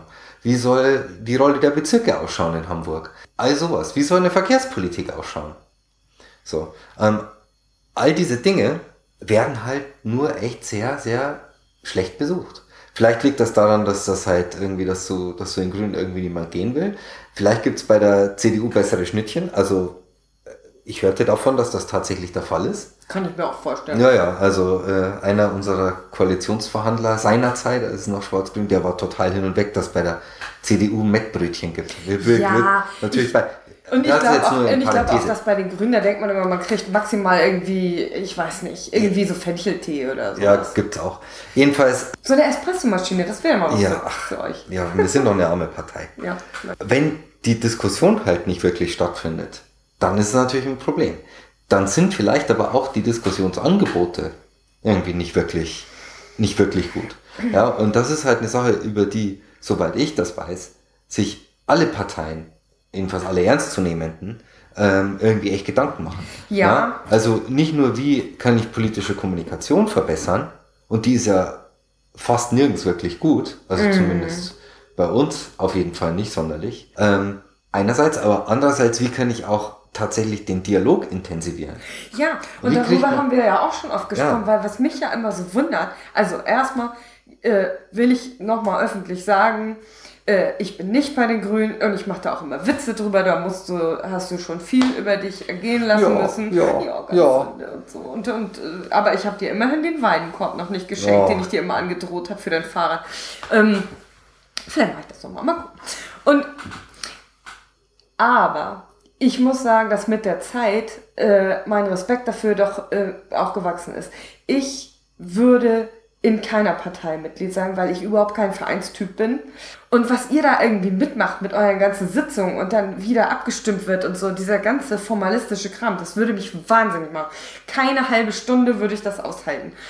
Womit ihr euch da beschäftigt, ist aber aller Ehren wert. Und deswegen muss ich auch sagen, ja gut, ich darüber Witze mache ist natürlich einfach, insbesondere wenn man sich selber denkt, so, oh Gott, ne, also nicht für Geld und gute Worte würde ich mir das antun wollen. Aber irgendjemand muss es ja machen. Was mir aber auch aufgefallen ist aus deinen Erzählungen ja. und natürlich auch aus meinen eigenen Erfahrungen mit Leuten, die in Parteien sind und mit Politikern und so weiter, die Art, wie da diskutiert wird, geht ja immer sehr, ist ja sehr debattengeprägt. A sagt das, dann sagt erwidert B das und dann geht das so hin und her. Alle sagen einmal ihre Argumente und dann wird abgestimmt so wie ich das kenne, wenn man ein Thema erarbeitet mit Leuten, dann mache ich das ja logischerweise in meiner Arbeit irgendwie in so einem Workshop-Format. Äh, dann ist es meine Aufgabe, das zu moderieren. Es wird sehr stark getrennt, auch nach bestimmten Phasen. Und man sagt, komm, lass doch erstmal irgendwie Ideen sammeln und dann ne, uns darüber austauschen, auf welchen Annahmen die basieren und dann irgendwie bewerten und dann daraus irgendwie Ableitungen treffen, zu sagen, ja gut, was wollen wir denn damit jetzt tatsächlich machen? Wie können wir das dann konkret umsetzen? Also ja, all das so, das findet ja so nicht, nicht statt, dass man da eben nicht hingeht und jeder sagt seine Meinung und wer dann am überzeugendsten ist, hier liebe Freundinnen und Freunde und so, was ich auch einfach schlimm finde, das finde ich am allerschlimmsten. Dieses, ne, immer diese Ansprache, liebe Genossinnen und Genossen, liebe Freundinnen und Freunde, ich weiß gar nicht, was sagen hier bei der CDU, Damen und Herren wahrscheinlich, keine ja. Ahnung. Ich finde ich alles schlimm. Egal. Aber, und dann irgendwie, jetzt bitte ich um ihre um ihr Stimmverhalten, was weiß ich, was da gesagt wird. Mir erscheint das absurd. Es erscheint mir absurd. Man muss sich doch mal ein bisschen Zeit nehmen, auch für die Themen. Oder, oder warum geht denn das nicht? Was ist. Das wird doch ganz genau gemacht. Wo denn? Naja, also das ist. Also die, die politische Willensbildung, zu der die Parteien ja beitragen, nun, laut Verfassung, das ist natürlich nicht heute die Polter gemacht und das ist auch nicht in so einer, äh, in so einer Versammlung irgendwie, mm. wird das nicht alles erledigt. Also du hast halt vorher auf jeden Fall Leute, die sich da Gedanken drum machen, auch in irgendwie natürlich irgendwie in Zirkeln oder untereinander. Dann hast du irgendwie Leute, die, also Referenten oder was, die halt ähm, Argumente und Positionen ausarbeiten und Analysen machen und Zahlen irgendwie raussuchen. Und das wird halt dann irgendwann mal in eine Position destilliert und die wird dann halt zur Debatte gestellt. Und wenn es zwei unterschiedliche gibt, dann streiten die halt miteinander auf die und die, auf die Art und Weise. Das, was du gerade beschrieben hast in den Versammlungen, da wird ja im Prinzip ja hauptsächlich darüber abgestimmt, was die, was die Meinung der Versammlung ist. Ja?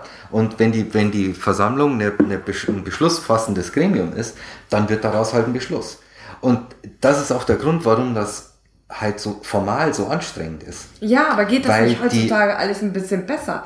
Also zum einen sehe ich das ein Problem natürlich der, der Anzahl der Teilnehmer. Das ist mir schon klar, dass man mit 500 Leuten das nicht äh, und schon gar nicht mit 10.000 Leuten oder ich weiß gar nicht, wie viele Teilnehmer, wie viele Parteimitglieder habt ihr denn eigentlich? Na, weiß ich jetzt auch nicht so genau. Naja, auf jeden also, Fall eine ganze Menge. Genau, eine ganze Menge. Mit denen lässt sich das ja so nicht orchestrieren, das ist äh, irgendwie ganz klar. Aber gleichzeitig diese ganzen Geschichten, diese Analysen, die Annahmen, ne, die Zahlen, alles, was dahinter steht, die Fakten, die Vorerfahrungen, alles, was da einfließt, das ist ja für den, für denjenigen, der dann diese ganzen Anträge da auf den Tisch kriegt, nicht mehr nachvollziehbar.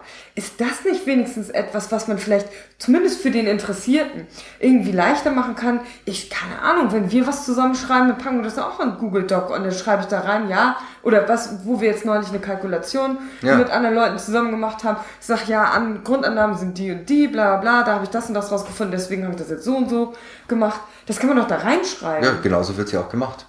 Ich sehe immer nur irgendwelche Anträge und Änderungsanträge, wo man erstmal sich durch so und so viele Seiten Papier kämpfen muss und nachgucken muss, wo das denn jetzt da war. Man weiß überhaupt nicht, ja, welcher ja. Satz da anders sein soll, warum und wie der sich denn dann auswirken würde. Ja, also die Tools kann man auf jeden Fall verbessern. Ne? Aber ähm, wie solche Entscheidungsvorlagen und so Anträge zustande kommen, in den, zumindest in den Bereichen, die ich kenne, ja? also das ist halt jetzt irgendwie Netzpolitik und ähm, auch da bei uns im Bezirk und so, da wird das halt genauso gemacht. Das ist halt nicht Google Docs, sondern Etherpad. Und dann schreiben halt alle Leute rein. Und dann wird da irgendwie dann rumgehühnert, bis man eine Beschlusslage hat. Und dann ist das Gremium, verabschiedet halt dann das Papier. So, es, also da arbeiten halt Leute drin, zum Beispiel die LAG, also die Landesarbeitsgemeinschaft für ähm, Medien- und Netzpolitik. So, genau. So, und dann aber haben aber die anderen Leute natürlich auch noch eine Meinung dazu. Welche sind, also keine Ahnung, gerne. die LAG Kultur, der Kreisverband so und so, und irgendwelche doch. Einzelpersonen. Mhm. Ne? Und sozusagen innerhalb der ganzen Struktur hast du halt immer unterschiedliche Gruppen. Das ist ja im Prinzip nichts anderes als in der Kirche. Ja? Wo, wo du halt auch unterschiedliche Meinungen hast. Ähm, und dann wird irgendwann was beschlossen und dann, also jetzt mal bei den Katholiken, und dann sagt Mhm. der Papst irgendwann, so ist das. Oder Ja, halt, gut. oder eine, oder eine, eine Bischofskonferenz. Aber jetzt mal, jetzt mal ganz blöd gefragt. Wie kann ich denn mitmachen, wenn ich diesen ganzen bürokratischen Kram aber aus dem Weg gehen will? Na, du kannst zum Beispiel ähm, in so eine Arbeitsgemeinschaft gehen. Und da muss ich kein Mitglied sein. Nö. Und dann kannst du einfach inhaltlich mitarbeiten. Und damit das dann aber die offizielle Position der Partei wird oder einer Parteigliederung, ne? Also sagen wir mal des Landesverbands Hamburg, dann müssen halt irgendwelche Mitglieder tatsächlich irgendwie hingehen und das auf den Tisch knallen und sagen so, so bitte, wir finden das so und so und wir bitten um eure Zustimmung. Liebe Freundinnen und Freunde, hier geht's los. Okay, das heißt, wenn ich die Mitglieder im Sack habe, dann, wenn ich die überzeugen kann, dann können die ihre Leute dann überzeugen. Ja, wenn, wenn das Beschlusslage so einer, so einer Arbeitsgemeinschaft ist und dass die sind, die, die zu dem Thema halt ne, die Autorität haben und auch die Überzeugungskraft, dann wird das auch so. Also zum Beispiel beim letzten Hamburger Wahlprogramm war es halt so, dass, ähm, dass da halt echt wenig Netzpolitik drin war. So, ne? Also da ging es halt, na, also da, da haben die einfach nicht drauf geachtet. Da sind halt einfach sozusagen in der, in der Gruppe, die sich da hauptsächlich drum gekümmert hat, das aufzuschreiben, waren da halt keine solchen Leute dabei. So. Hatte auch damit zu tun, dass die Netzpolitiker sich da neu aufgestellt hatten und so. Und dann haben die halt, die haben halt mal echt richtig viele Änderungsanträge geschrieben dazu, um das halt reinzubringen in das Programm. Die wurden dann halt auch einfach größtenteils einfach so übernommen. Das geht okay. halt auch. Also du kannst halt immer und dann kommen halt wieder die Verfahrens, der Verfahrens, Verfahrensspaß kommt halt dann wieder zum Tragen, wenn die, die Antragskommission dann sagt, okay, ja gut, das ist, das sind jetzt mal 150 Änderungsanträge, die finden wir alle sinnvoll, die stellen wir im Paket zur Abstimmung und empfehlen die Zustimmung. Ja, okay, also wir wollen uns da jetzt nicht in den Details. Nee, äh, aber so geht das halt auch, weißt du? Also Okay, das, aber ich will ja jetzt nur mal überlegen, wenn ich sage, die Leute sollen sich gefälligst irgendwie was überlegen und dann auch sich äußern, damit es dann auch gehört werden kann, dann kann man ja schon mal überlegen, okay, also zum Beispiel bei eurer Partei kann man dann einfach hingehen, irgendwie mitmachen, muss sich mit dem ganzen anderen Schnick und Schnack und nicht beschäftigen, das ist ja schon mal sehr angenehm. Bei anderen Parteien wird das ja wahrscheinlich auch irgendwie gehen. ja, Na bitte. Also So. bei den Piraten geht das sicherlich so, bei der Linken, äh, glaube ich, geht das auch so. Bei der SPD, also gerade hier in Hamburg, ist es vielleicht ein bisschen schwieriger. Aber es gibt doch, jede Partei hat doch auch so parteilose äh, Ja, ja, ja, ja. da irgendwie dabei. Genau. Das muss ja irgendwie ja, aber da gehen. also jetzt zum Beispiel, die, also so die CDU, die SPD sind halt schon sehr viel hierarchischer strukturiert. Okay, aber wenn ich ne? dann mit irgendeinem aber du Dicke kannst bin halt, aus dem Golfclub oder so, dann wird das ja... ja, oder halt aus dem Arbeitergesangsverein, ist auch okay. Ja, siehst aber dann musst du halt, ja, genau, aber da, da ist vielleicht, Okay. aber die Einstiegshürden, und das ist mir auch nochmal wichtig, die sind leider schon echt hoch. Also weil man hat einfach halt da äh, relativ viel so Lingo, weißt du? Und äh, äh, Lingo, erklär es doch bitte mal. ja, halt so, so, so spezielle Wörter, So wie spezielle, Lingo. spezielle Sprache, genau, also so ein Lingo wie Lingo. Also das zum Beispiel halt bei, bei den Grünen irgendwie der Bundesparteitag, also allein das ist ja schon so, was ist das eigentlich, ne? Heißt halt bei uns Bundesdelegiertenkonferenz. Ach so, das ist euer Bundesparteitag. Das ist unser pa Das ist Bundesparteitag, so, genau. So. Also was macht das Ding? Wozu ist das Ding überhaupt da? Und natürlich sagt, sagt nicht jeder Bundesdelegiertenkonferenz, weil das ist ja jetzt irgendwie, das geht ja nicht so leicht. Äh, BDK sagen die. sondern sagen die BDK. So.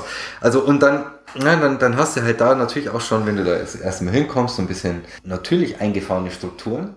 Äh, du hast halt Leute, die schon entweder sehr lang an, an einem Strand ziehen oder aber äh, sehr lang äh, in einem inhaltlichen Konflikt stehen oder in einem persönlichen oder beides.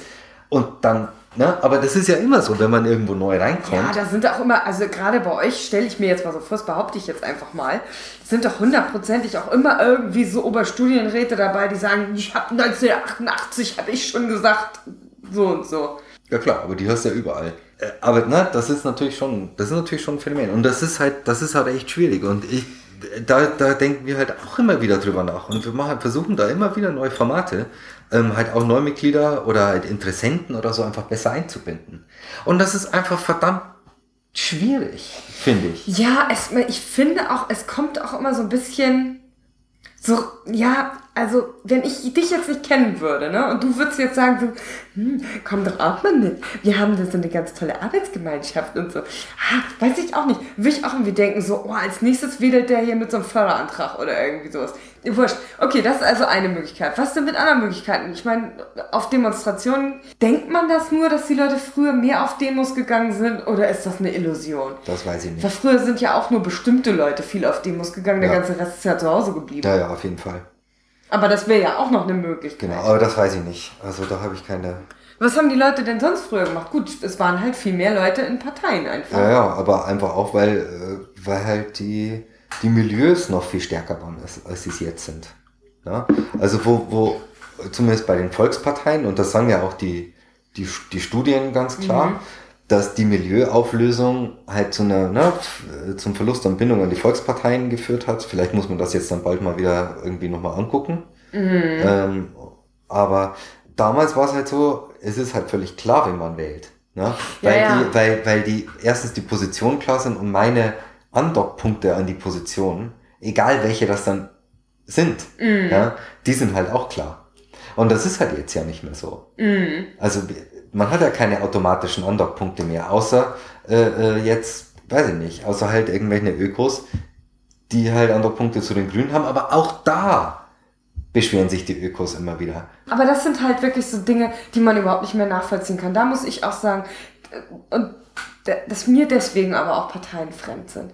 Weil da wird immer auf bestimmte Zugehörigkeiten gesetzt, die ich gar nicht empfinde. Ah, okay. Weswegen ich auch vorhin so diese Ansprachen genannt habe. Ne, mit Freundinnen, Freundinnen, Genossinnen, dass ich das nicht verstehen kann. Weil da wird immer sowas vorausgesetzt, wo ich denke, entschuldige, hold on, irgendwie. Da, da, darüber, wer, wer sagt dir denn, dass ich jetzt hier, was habe ich denn damit zu tun? Ich bin doch freiwillig hier und äh, ich kann dir jetzt zustimmen, kann aber auch nicht zustimmen. Aber wer sagt denn, wir gehören jetzt quasi hier zu einer Sippe, zu einem Clan? Nichts dergleichen. Ich gehöre zu Doch, überhaupt gar keinem natürlich. Clan. Nee, und das ist, das ist mir halt unangenehm. Ich möchte das nicht. Ich möchte nicht vereinnahmt werden und zwar von niemandem. Ist mir auch wurscht, welche Meinung die dann haben. Ob die vielleicht ne, meine Überzeugung teilen Ja. oder nicht. Aber ich möchte nicht so vereinnahmt werden, dass so gesagt wird, so, wir sind ja eh, weil das finde ich auch bei, bei allen eher traditionell linken Parteien unangenehm, so, weil da auch schnell so mit einhergeht, wir sind ja eh die Guten. Und so, wir müssen uns ja eh nicht mehr in Frage stellen, weil bei uns ist ja schon klar, dass, hm, Aber ich glaube, das sind zwei Phänomene. Das erste Phänomen ist dieses, dieses Wir-Ding, ne, diese Gruppenzugehörigkeit und dann das, ähm, das Auftreten der Überzeugung bezüglich der eigenen Gutheit. Ja, ich So, find, aber das sind dann zwei Dinge. denkt man doch, Entschuldigung, du bist ein alter Knacker, wir haben überhaupt nichts gemeinsam. Ja, nein, nein, nein, nein, aber, so, aber das stimmt doch nicht. Doch. Also, weil das ist doch genau der Punkt, der halt auch Leute zum Nichtwählen treibt. Die sagen so, ich kann mich damit irgendwie nicht identifizieren. Und wenn ich mit, wenn ich nur mit 80% der, der Positionen übereinstimme und mit 20% nicht, dann macht das Ding das nicht, nicht mehr wählbar für mich. Ja, das mag ja sein, dass Aber es eine Leute zum Identifikation Nichtwählen treibt. Zu einer, aber über eine grundsätzliche, über, also sozusagen, über eine, ein grundsätzliches Teilen der politischen Grundüberzeugung oder der Richtung oder der, Mhm. oder so, so, so einer äh, zentralen Forderungen oder so. Und selbst wenn Mhm. es nur neun von zehn sind, ja, das stellt halt schon eine Gemeinschaft her und muss es auch, wenn es um die Bereitschaft geht, tatsächlich selber mal seinen Hintern hochzukriegen und sich gegebenenfalls mal am Samstag an den Infostand zu stellen. Oder Plakate zu kleben oder ins Etherpad was reinzuschreiben. Ja, Na? ich will, Und die- ich, ich, und die- nee, Moment, ich stimme dir zu bei bestimmten politischen Positionen, aber nicht bei Grundüberzeugungen. Also es gibt so bestimmte Lifestyle-Geschichten, wo ich einfach finde, nein. Ich äh, und politische Positionen und Lebensstil sollten überhaupt nichts miteinander zu tun haben. Das sehe ich einfach nicht so. Also haben sie immer weniger, das stimmt. Also weil sich das, weil sich das halt immer stärker auflöst. Ein, ein Punkt, und das ist, also ich merke das bei mir selber schon, dass das so ist. Also ich glaube, ich bin einfach jetzt zum Beispiel zur FDP kulturell inkompatibel. Glaube ich überhaupt nicht, ehrlich gesagt. Also das glaube ich schon. Also ich lasse mich da gerne des Besseren belehren oder so. Vielleicht muss ich ja auch mal vorbeischlappen oder so. Aber das war, das war schon zu Schulzeiten so, dass das die anderen waren. Ja. Ich glaube, in deiner Freizeit würdest du dich mit den FDP-Fritzen super verstehen. Und zwar besser als mit deinen eigenen Leuten. Glaube ich echt. Ich glaube, das sind sehr lebensfrohe Gesellen. Inhaltlich hast du wahrscheinlich mit denen nicht viel gemeinsam. Das glaube ich nicht. Aber äh, ich glaube, das sind bestimmt alles total lustige Leute. Die nehmen das, glaube ich, auch alles nicht so. Oh, weiß ich nicht. Aber vielleicht. Na gut, wir waren bei Partizipationsmöglichkeiten, aber irgendwie. Da Ja. wollte ich ja eigentlich drauf hinaus. Was kann man denn noch machen? Also soll man irgendwie Leserbriefe schreiben? Ja, das, haben wir, das können, wir, können wir auf jeden Fall Hier, machen. man kann ja immer schön auf Abgeordnetenwatch und so, man kann seine Abgeordneten doch immer anschreiben. Das kann man immer machen, genau. Also da gibt es auch so change.org und so, halt so, so äh, eine Sammlung von, von Anliegen, die äh, Unterstützer suchen. Und, und das ist immer gut. Petitionen kann Petitionen man kann man, unterzeichnen. kann man unterzeichnen, genau. Ähm, oder man kann halt auch in eine, in eine Bürgerinneninitiative gehen zu irgendwas. Ne? Mhm, also wenn stimmt. man jetzt will, dass irgendwie ein Gebäude erhalten wird oder nicht oder so, kann man das machen. Ja, und, und da müssten sich die Parteien natürlich auch noch mal ein bisschen mehr rein vernetzen. Ne? Also dann dazu sagen, so, ja, was wollt ihr, warum wollt ihr das, lasst uns das entweder zusammen machen oder wir sind da dagegen. Sonst gibt es nur Streit und davon haben wir ja zumindest in Altona auch genug. So, also auf eine Sache will ich aber doch nochmal raus, weil mich hat das tatsächlich sehr beschäftigt, als ich das gelesen habe, auch wenn ich jetzt nicht mehr weiß, wo ich es gelesen habe, dieses Verhältnis von Mehrheitsprinzip und Pluralismus. Weil wir waren ja jetzt irgendwie schon, einige fühlen sich abgehängt, die anderen fühlen sich vielleicht bedroht und denken nicht mehr so ganz äh, langfristig oder wie auch immer oder fühlen sich da überfordert dann. Aber ich glaube auch, dass es eben genau dieses Problem tatsächlich gibt. Pluralismus ist ja auch etwas, was wir uns sehr hart erarbeitet haben. Ja. Und auch Individualisierung ist ja, äh, wird heutzutage auch irgendwie immer so negativ dargestellt. Ähm, dabei sind wir doch hoffentlich alle froh und glücklich, dass wir so viele Freiheiten haben unserer persönlichen Lebensgestaltung. Ich bin auf jeden Fall sehr froh und glücklich darüber. Ja, ich auch. So, und natürlich ist die Frage, was das bedeutet, wenn es eben nicht mehr zwei, im Wesentlichen zwei große Lager gibt, sondern es sich immer mehr aufsplittet, sozusagen. Das ist ja das eine. Also wenn die Mehrheit eigentlich nur noch 30 Prozent sind, ne? Äh, Oder die Mehrheit irgendwann vielleicht nur noch 20 Prozent sind. Wie, 20 Prozent von was? Meinetwegen der Bevölkerung. Ne, wenn jetzt zum Beispiel, nehmen wir jetzt mal die letzte Legislaturperiode. So, wie viel Prozent hat die CDU bekommen? Ähm, ich glaube, die lagen bei 40 der abgegebenen gültigen Stimmen. Genau, der abgegebenen gültigen Stimmen. Da müsste man jetzt nochmal gucken, wie viele Leute sind jetzt tatsächlich nicht zur Wahl gegangen, wie viele Leute sind in, leben in diesem Land, die sind gar nicht wahlberechtigt. Genau, auch ein sehr wichtiger Punkt. Ne? So, und, äh, und wenn man dann die FDP mal abzieht, weil die ja im Prinzip aufgrund von, ja, wie, welchen Gründen auch immer, das will ich jetzt hier gar nicht äh, bewerten, ich persönlich würde es Unfähigkeit nennen, aber gut, das kann ja jeder für sich selber äh, entscheiden. Auf jeden Fall hat es sich mir so dargestellt, dass die FDP im Wesentlichen in ihren Funktionen nicht mehr so wahnsinnig viel beizutragen hatte, sodass äh, letztendlich die CDU-Ministerien dann doch wesentlich die Politik gestaltet haben in der letzten Legislaturperiode. Ne, siehe Westerwelle und so weiter. Wo ist der denn eigentlich? Aber das ist eine andere Das Frage. weiß man nicht. Einen Teppich kaufen, vermutlich. Aber ach nee, das ist sein Kollege. Naja. So, und wenn man das jetzt mal alles so zusammenrechnet, beziehungsweise irgendwie auseinanderrechnet, dann und man überlegt, okay, wie viel Prozent der Bevölkerung hat diese Politik legitimiert, ne? Dann kommt da ja nicht mehr so wahnsinnig viel raus. Und Ja. das ist ja ein Trend zumindest, der ja irgendwie zunimmt. Genau, Mhm. Darauf will ich hinaus. Das ist das eine. Okay. Das andere ist das Phänomen, dass bei, insbesondere bei jungen Wählern, die auch in ihren wesentlichen Positionen gar nicht mehr sich vertreten fühlen von einer Partei, sondern Positionen vertreten oder ein politisches Meinungsbild haben, wo sie in der einen Position bei der CDU übereinstimmen, bei der anderen, die ihnen auch sehr wichtig ist, mit der SPD, bei einer anderen mit den Grünen und bei einer anderen wiederum mit den Piraten. So, und ich muss zugeben, mir geht es auch oft so. Äh, ne? Auch bei Politikfeldern, die für mich wichtig sind, dass ich mich da überhaupt gar nicht äh, bei einer Partei irgendwie richtig aufgehoben fühle, sondern dass das sehr fragmentiert ist. Dann ne, stellt sich diese Legitimationsfrage, manche Leute sprechen jetzt auch schon von Legitimationskrise, soweit würde ich jetzt noch nicht gehen, aber die Frage, die stellt sich ja auf jeden Fall. Und auf der einen Seite ist das ja eine, ist diese, dass diese Zersplitterung ja etwas, was sich herausgebildet hat aus einer sehr positiven Entwicklung, nämlich dass man ganz unterschiedlich leben kann.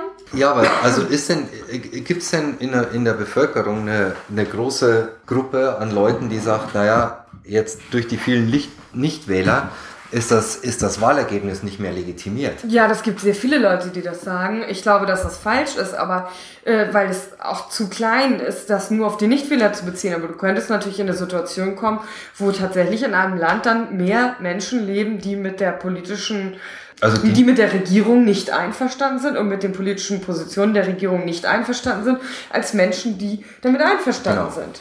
Einfach weil die Mehrheit entscheidet und die Mehrheit einfach so klein ist. Ja, ja ich glaube, viele Leute würden sagen, oder na, das ist zumindest was, aus dem, was ich gelesen habe, scheinbar die Position so der, der großen Player, na, also was die Konrad-Adenauer-Stiftung schreibt, auch was die Friedrich-Ebert-Stiftung schreibt oder so, dass das jetzt gar kein so großes Problem ist. In anderen Ländern gibt es das ja auch Italien und so. Ja, genau. Also Italien ist sowieso. Also mein, da, da, da ist das Phänomen, glaube ich, so, also vielleicht nicht anders, aber klarer irgendwie zum Ausdruck gekommen mit, mit den Movimento Cinque Dingens, fünf Sterne. Sagen, wenn man, wenn man wirklich davon ausgeht, dass die, dass die Nichtwähler keine einheitliche Gruppe bilden, dass die potenziell zur Wahl gehen, ganz häufig, mhm. dass sie es nur halt manchmal nicht tun, also nur 23 Prozent überzeugte Nichtwähler sind, ähm, dass keine Partei durch die äh, durch die Nichtwähler, durch das Wählen, dass es plötzliche nicht äh, das plötzliche Wählen der Nichtwähler einen entscheidenden Vorteil genießen würde, dann ist man immer noch ganz gut dabei mit der Legitimation, weil es ja dann trotzdem noch repräsentativ ist. Ne? Also nur weil nicht jeder sozusagen aktiv sagt, ich mache da mein Kreuzchen hin, wenn es aber repräsentativ für die Bevölkerung ist, dann ist es dadurch ja vielleicht legitimiert. Also äh, das ist ja auch in anderen in anderen Ländern so. In Deutschland ist, wenn man den Zahlen Glauben schenken darf, oder wenn ich die, nee, anders, wenn ich die Zahlen richtig verstanden habe und auch die Interpretation, dann ist die Wahlbeteiligung äh, in der Bundesrepublik historisch ja äh, immer sehr viel höher gewesen, also nach dem Krieg zumindest. Und das gleicht sich jetzt langsam an, auch auf die anderen Länder. Ja. So dass, äh, so dass die, also und auch so, so Demokratien, die es ja auch schon relativ lang gibt, ne? also Großbritannien, Vereinigte Staaten, dass das dann, dass das halt trotzdem immer noch klappt. Bis wann klappt das?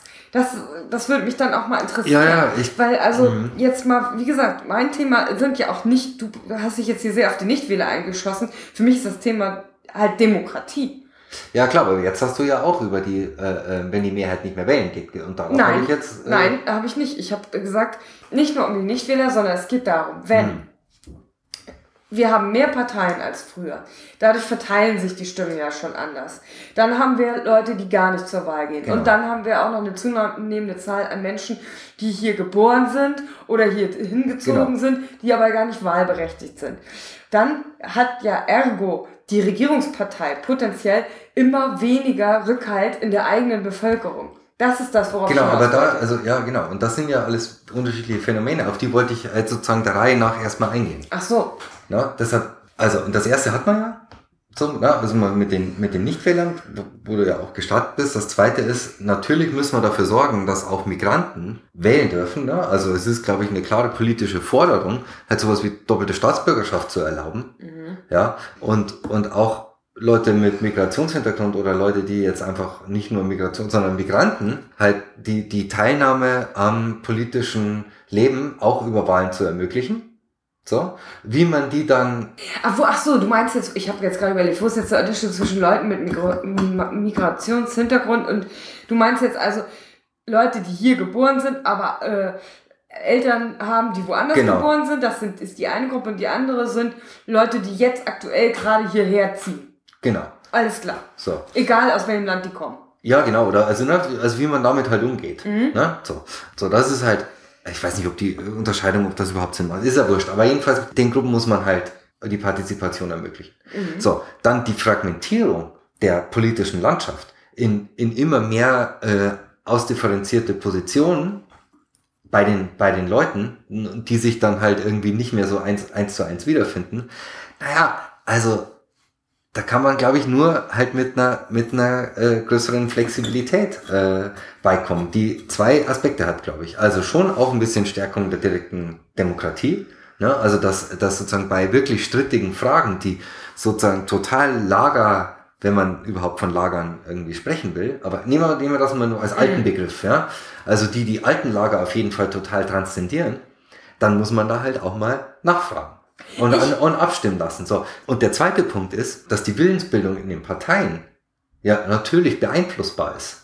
Ja, und dass man natürlich irgendwie halt eine Möglichkeit braucht, erstmal als Bürger das, das zu sagen, mhm. dass, dass bestimmte Sachen halt nicht gehen, dass man das und das total gut findet bei, bei denen, aber mhm. das und das halt nicht. Das müssen die auch irgendwie erfahren.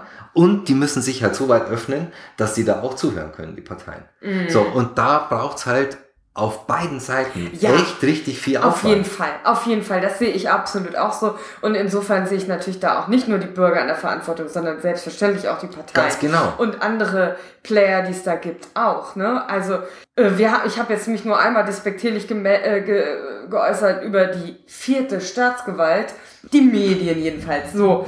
Ähm, also inwieweit, das verändert sich ja auch gerade sehr stark. Aber trotzdem wird es ja sowas wie Publizisten, wird es ja weitergeben.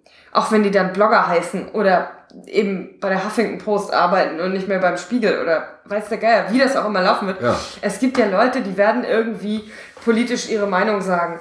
Natürlich ist es so, dass, dass das aber auch da sich ja immer stärker fragmentiert. Und natürlich auch ein bisschen die Frage ist, davor haben ja manche Leute auch wirklich Angst und ich muss ehrlich zugeben, dass ich manchmal auch gar nicht so sicher bin, ob diese Angst nicht sogar zumindest für eine Übergangszeit auch irgendwo ja nachvollziehbar oder berechtigt ist, dass wenn es keine starken Medien mehr gibt, die die politische Debatte ja auch ein bisschen leiten, ne, die irgendwie Informationen filtern, Argumente zusammentragen, so oft man sich darüber ärgert, dass die alle politisch auf eine bestimmte Art und Weise schon eingefärbt sind, ist das natürlich schon, macht das ja was. Mit diesem Begriff des Qualitätsjournalismus kann ich persönlich nicht so wahnsinnig viel anfangen, weil man ihn auch seltenst findet. Aber ich glaube äh, schon, dass die Dinge so ein bisschen einzusortieren. Äh, also was weiß ich, ne? Zum Beispiel der, der Economist hm. ist ja einfach mal eine richtig gute Zeitung. Gut, sowas haben wir jetzt hier in Deutschland nicht. Das ist natürlich auch sehr bedauerlich.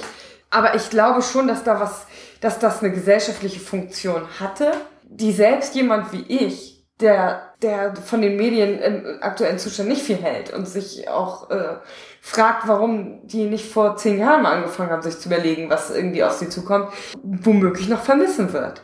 Das muss ich auch sagen. Die großen Publizisten oder auch das, was wir früher bezeichnet haben als den Intellektuellen, da kriegt doch irgendwie kein Haar mehr nach. Das interessiert einfach keine Sau. Na, also jetzt, äh, ich finde es ja super, wenn Leute vom Chaos Computer Club plötzlich was in der FAZ schreiben. Ich finde das super. Freut mich. Absolut. Herzlichen Glückwunsch mhm. an uns alle. Aber? Aber Wer liest denn heutzutage noch die FAZ? Na das ist doch dann das Problem. Also das, das, lesen ja schon noch einige Leute, ne? Ja, noch einige Leute. Aber diejenigen, die jetzt politisch frustriert sind, und sagen, die Politik, das geht doch eh alles an mir vorbei, da brauche ich auch gar nicht mehr wählen gehen und so weiter. Oder die überhaupt erschüttert sind in ihrem demokratischen Verständnis. Bis an die Grenze der Verfassungsfeindlichkeit. Das mhm. ist eben das, was mich sehr besorgt. Mich regt das ja nicht auf, weil ich einfach die Leute für bekloppt halte, sondern weil ich das für wahnsinnig gefährlich halte. Die erreicht das doch einfach zum größten Teil nicht. Ja, das stimmt. Das, das ist wirklich schwierig. Das wird, also auf jeden Fall. Da kann ich auch gar nicht, da kann ich irgendwie ehrlich gesagt auch gar nicht viele ähm, hinzufügen. Mhm. Ne? Die, die Rolle, die andere Akteure dann haben, ne? also wie jetzt zum Beispiel, keine Ahnung, Stadtteilzentren oder irgendwie sowas, ja, oder keine Ahnung, Lokalpresse oder was auch immer, die, die ist halt auch groß. Mhm. Ja, so, und da muss halt auch einfach ähm, politische Bildung oder politische Diskussion ist halt einfach auch mal ein bisschen, da muss man halt auch mal was machen. Also muss halt auch irgendwie ein bisschen nachdenken. Tja, was machen wir daraus? Also, ich, ich, ich weiß es nicht. Ich bin nicht sicher, ob das, vielleicht liegt das auch an meinem Ranting, ob es deutlich genug geworden ist, was für mich irgendwie Demokratieverständnis bedeutet und wie besorgniserregend ich das finde. Und ich finde, wir haben viele Daten und Fakten jetzt vielleicht nicht ausreichend genannt, die das belegen, dass das äh, Demokratieverständnis in, in Deutschland nicht so ausgeprägt ist, wie es sein sollte. Ich versuche auch nochmal zusammenzufassen und vielleicht einen Ausblick äh, zu bieten. Es wäre doch eigentlich viel schöner, wenn die Diskussion nicht geführt werden müsste. Wie so viele Diskussionen, aber gerade in der ist es doch, ist, ist es irgendwie besonders schade. Und ihr habt es in der Hand, das zu verhindern. Haha. Geht einfach wählen am Sonntag. Ja, gut. Na? Das weiß ja jetzt hoffentlich jeder schon. Ja, ja, aber ne, es ist ja, Ja. nochmal wichtig, Ja, mit dem Imperativ äh, zu schließen ja, und zu sagen, so Leute, geht wählen und selbst wenn ihr nicht hundertprozentig mit irgendeiner Partei übereinstimmt, dann wählt doch die Leute, die am ehesten inhaltlich auf eurer Linie sind und denen ihr zutraut, das tatsächlich auch durchzuziehen, was euch wichtig ist. Und genau, vielleicht nochmal Valomat. Man ist doch überrascht. Immer mal wieder.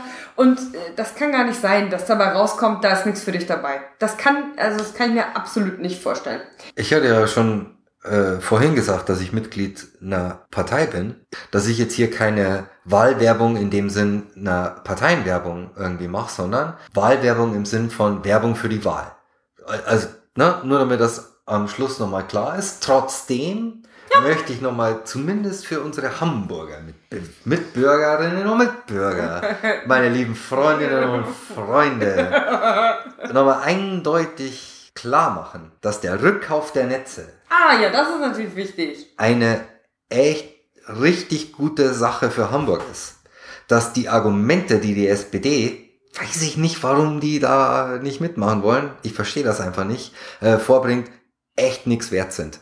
Die Stadt wird keine neuen Schulden auf, aufnehmen, die, äh, die Netze werden von den stadteigenen Unternehmen, die Cash auf der Hand haben, äh, gekauft. Die Investition, die da getätigt wird, wird sich ziemlich schnell äh, refinanzieren und es wird Gewinn abwerfen. Außerdem ist es sowieso eine gute Sache, Infrastruktur in äh, Bürgerhand zu haben.